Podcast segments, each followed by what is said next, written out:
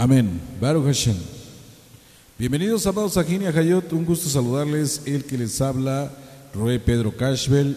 Y les doy la bienvenida en este día hermoso de Shabbat. Le agradecemos a nuestro Abacadosh por esta bendición de estar reunidos, ya sea por los diferentes canales, canal Zoom, canal Filmigo y canal Meet. Y más tarde, no se les olvide la transmisión de nuestra este, Parashá por medio de el Face Live. Bueno, pues bienvenidos, amados aquí a este ensayo de esta mañana. Antes de comenzar, vamos a darle lectura al libro de Tejilín, al libro de los Salmos, el Superec 24, Pesuquín del 1 al 10.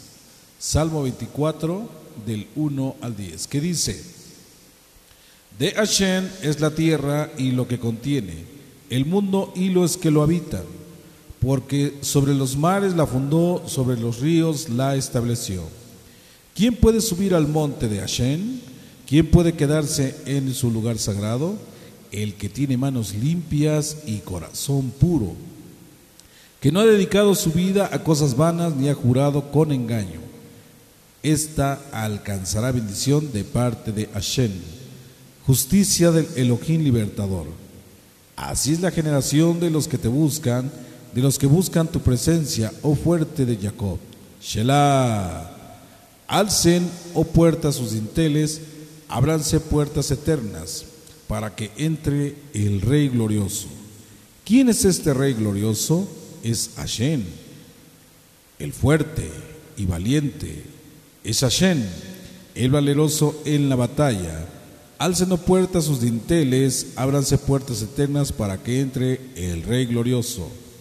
¿Quién es este rey glorioso? Es Hashem Sebaot, Hashem de los ejércitos. Él es el rey glorioso por siempre y para siempre. Amén. Shelah. Bueno, amados Sajina Cayo, bienvenidos a este ensayo del día de hoy, antes de entrar a la parasha. Y esto lleva por título, dentro del estudio que tenemos de anatomía del alma, eh, vamos a estar tocando diferentes este, puntos acerca de eso. Hoy vamos a hablar eh, de que sin ascenso no hay luz. Si tienen que, en qué apuntar, ya sabe, tome nota, prepare el blog de notas eh, TANAC y apunte las menciones, citas, títulos que voy a manejar. Es corto el tema, pero muy edificante. Todo mortal tiene sentimientos. Todos los seres humanos sentimos.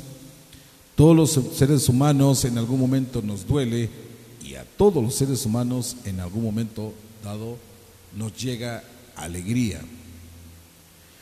Podremos decir que es un cóctel de sentimientos, un remolino de emociones y la búsqueda diaria de algo que la mayoría siempre ha buscado con mucha este, con mucho ímpetu. ¿Y este cuál es? La calma. Casi todo mundo busca eso, la calma, la shalom, la paz. La decisión está en nosotros. Somos nosotros los que decidimos qué sentimientos nos inundan, a quién le abrimos la puerta y a quién la cerramos. Eso, esa decisión, está en nosotros. Así como tenemos sentimientos y podemos decidir qué rumbo darles, así también podemos tomar decisiones que van más allá de los sentimientos. Podemos elegir entre la obediencia y la desobediencia, entre cumplir y no cumplir, entre elevarnos o descender. El Eterno habló a través de Moshe y le dijo a Ajarón, cuando subas a encender las candelas hacia la parte frontal del candelabro, deberán alumbrar las siete candelas, o sea, la menorá. Eso usted lo encuentra en el libro de Balmikmar 8.2, el libro de los números 8.2. Para encender las nerot, o sea, las velas, candelas o lámparas de la menorá, Ajarón tenía que ascender no las podía encender sin ascender. No podemos encender una luz espiritual sin una ascensión espiritual. Agarón podía argumentar, podía cuestionar el por qué, el por qué subir o ascender para encender la lámpara. Cuando según Lagme Gemara en el libro de Menajot 28b, en su apartado 28b, nos da esa explicación por qué era importante para Ajarón primero ascender de una forma espiritual por medio de la tefila, de la oración, antes de encender la, la, menorá. Recordemos que es una responsabilidad muy grande de aquel que enciende la, la menorá, que enciende las norot, cada una de las candelas. ¿Y por qué lo digo esto? Porque recordemos que toda alma que se encuentra a lo mejor en una situación de una emoción contraria, encontrada, ¿sí? o interpuesta, que puede estar con ira, con odio, con contienda, no puede subir a encender la luz, porque aquel que sube a encender la menorá es porque aquel también es luz.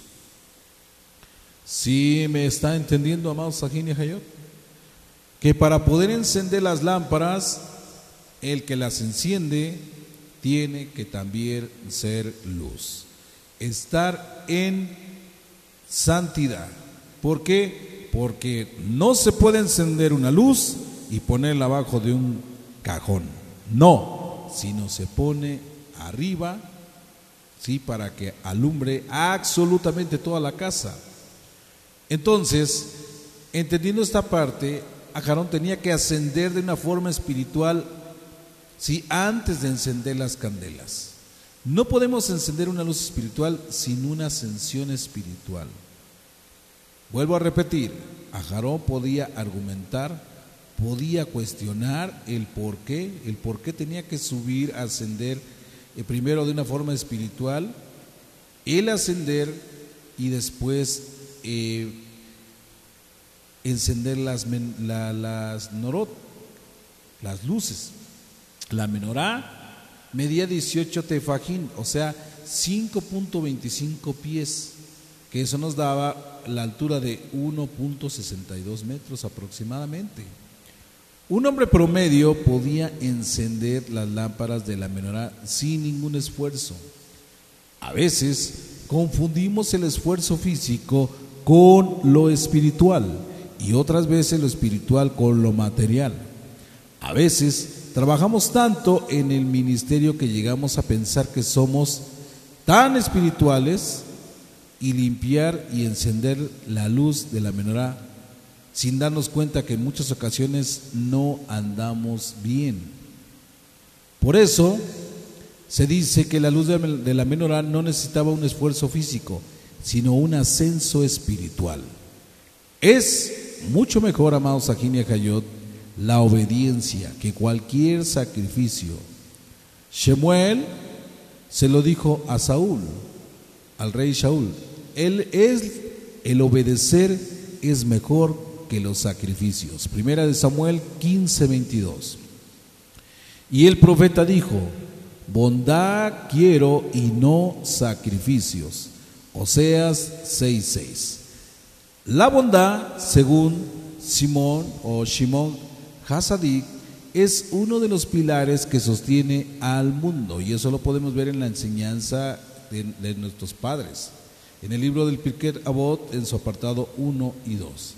Y para nuestro santo maestro Yeshua, la bondad o la misericordia es lo más importante de la Torah, lo más importante de la ley, la Torah, la injusticia, la misericordia y la fe. Mateo 23, 23. La obediencia y los actos de bondad no necesitan quizás un esfuerzo físico, sino un ascenso espiritual. Ajarón no cuestionó por qué subir si soy más alto que la menorá. La Torah no registra las preguntas de Ajarón la Torah registra su obediencia. ¿A qué? Al mandamiento del Altísimo. Y a Jarón lo hizo así, encendió las lámparas, tal y como le explica el libro de los números 8.3. Cada vez que obedecemos a nuestras autoridades, ascendemos espiritualmente. A veces la obediencia va más allá de nuestra lógica, de la razón. Cada vez que obedecemos a las autoridades que Adonai ha dejado en este mundo, obedecemos a aquel que con su palabra hizo este mundo cuando somos obedientes y bondadosos. Ascendemos y encendemos nuestra luz, porque la lámpara del Eterno es el espíritu del hombre. Proverbios 20, 27. Amados Aguine Cayó, es muy, pero muy importante tener esto en consideración. Que para poder en algún momento dado ser luz, usted para otros, primero debe de empezar a ser luz para usted mismo. Por eso, ¿qué pide el Eterno de nosotros? Dice obediencia, pide bondad, que seamos justos, que seamos dignos, que caminemos como los adiquín, para que así nuestra lámpara, que es el reflejo de la luz de nuestro Padre Eterno en nuestra vida por medio del Espíritu del Ruach HaKodesh, sea la que ilumine al hombre. Repito, Proverbios 20, 27.